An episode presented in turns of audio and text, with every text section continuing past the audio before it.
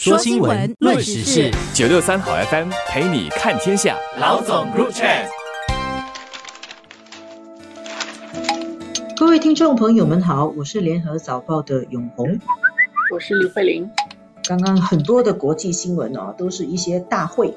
亚细安峰会是在印度尼西亚登场，然后接着呢就是在印度新德里登场的 G 二十峰会，好像一堆一堆的峰会哈。接下来还会有这个 APEC 会议啊，也是会非常受到关注。其实大家首先会关注的是谁去什么地方，去和不去，然后真正讨论什么东西。这种会议其实因为之前官员都做了很多的商讨。最后，大家关注的是那个联合声明怎么样？因为它是一个立场、一个态度，它会反映出来。其他很多其实是在这些会议的边上，双边的一些会议。某个领导人跟另外一个领导人是不是见见了谈些什么东西？当然，现在在这整个氛围里面，其实好像刚刚发生过去年的 G 二零，那个时候比较受关注嘛，因为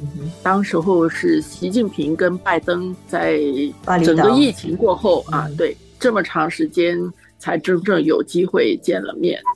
这次在 G 二十之前，大家都很关注了，就有一个。新的一个现象就是中国国家领导人习近平他没有去 G 二十。实际上 G 二十从二零零八年全球金融危机以后，每一次的 G 二十召开，即使是在线上，中国的国家主席都会出席。在疫情之前，他是线上出席。他人没有到现场，但他线上出席。今年是没有线上的，今年是线下。他人也没有到现场，找李强出席，就是中国的这个态度就引起很多人分析了。我觉得其实等到那个 G 二零闭幕的时候，我自己个人看法。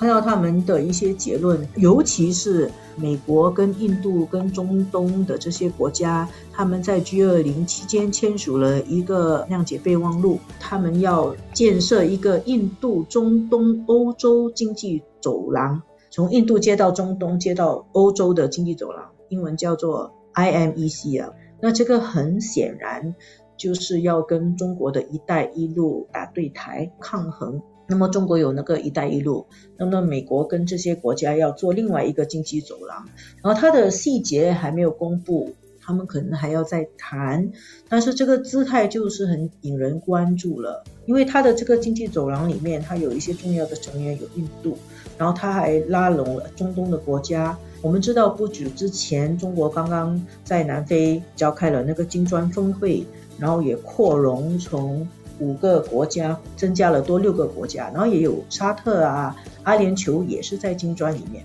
那中国做了一个金砖，那么这次的 G 二十，美国呢跟这些国家做了一个新的这个走廊，跟一带一路抗衡打对台的那个味道是很明显。其实我们看这种国际峰会，看照片，大家来好像去祭拜甘地，似乎是只是一个形式，里面真的是暗流涌动。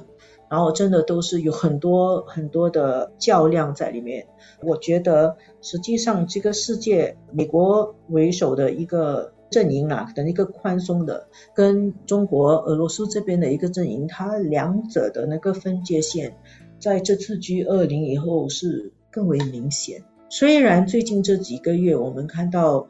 大家讲的话好像好了一些，尤其是我们看到美国的。重要官员从国务卿布林肯到他们的财政部长耶伦、商务部长雷蒙多都访问了中国，似乎好像双边的互访回复了，似乎好像气氛和缓，但实际上竞争其实还在进一步升级。现在多边会议还在进行当中，但是这个多边会议它基本上是分两边嘛。现在比较复杂的是，它的两边其实有很多重叠的会员，它也不是说像以前冷战的时候，苏联的那边，然后美国这边，它现在有很多是都说不选边嘛，不选边，那你们创造两边，我们两边都参加。现在有这样的情况，还得看这次 G 二零。印度是这个主办国，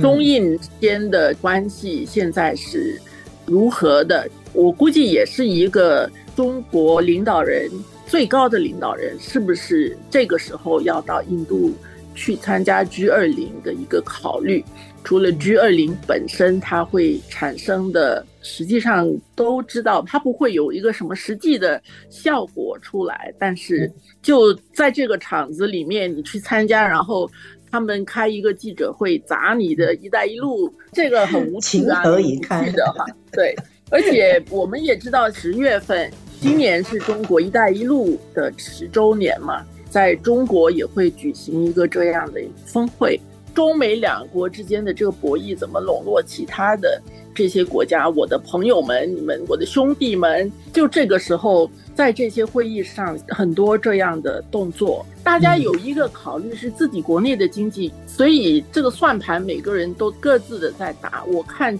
这个李显龙总理参加会议、接受新加坡媒体的访问的时候所谈的，当然新加坡因为很小，首先是新加坡有机会去参加 G 二零这样的场合，确实不是理所当然的。而去参加之后，你摸一下底，你想想你下来要怎么办啊？他的整个讲法其实有一点无可奈何，周边的这些国家他们要怎么样去应对？我们是属于这样的一大群所谓的其他国家里面的这些国家。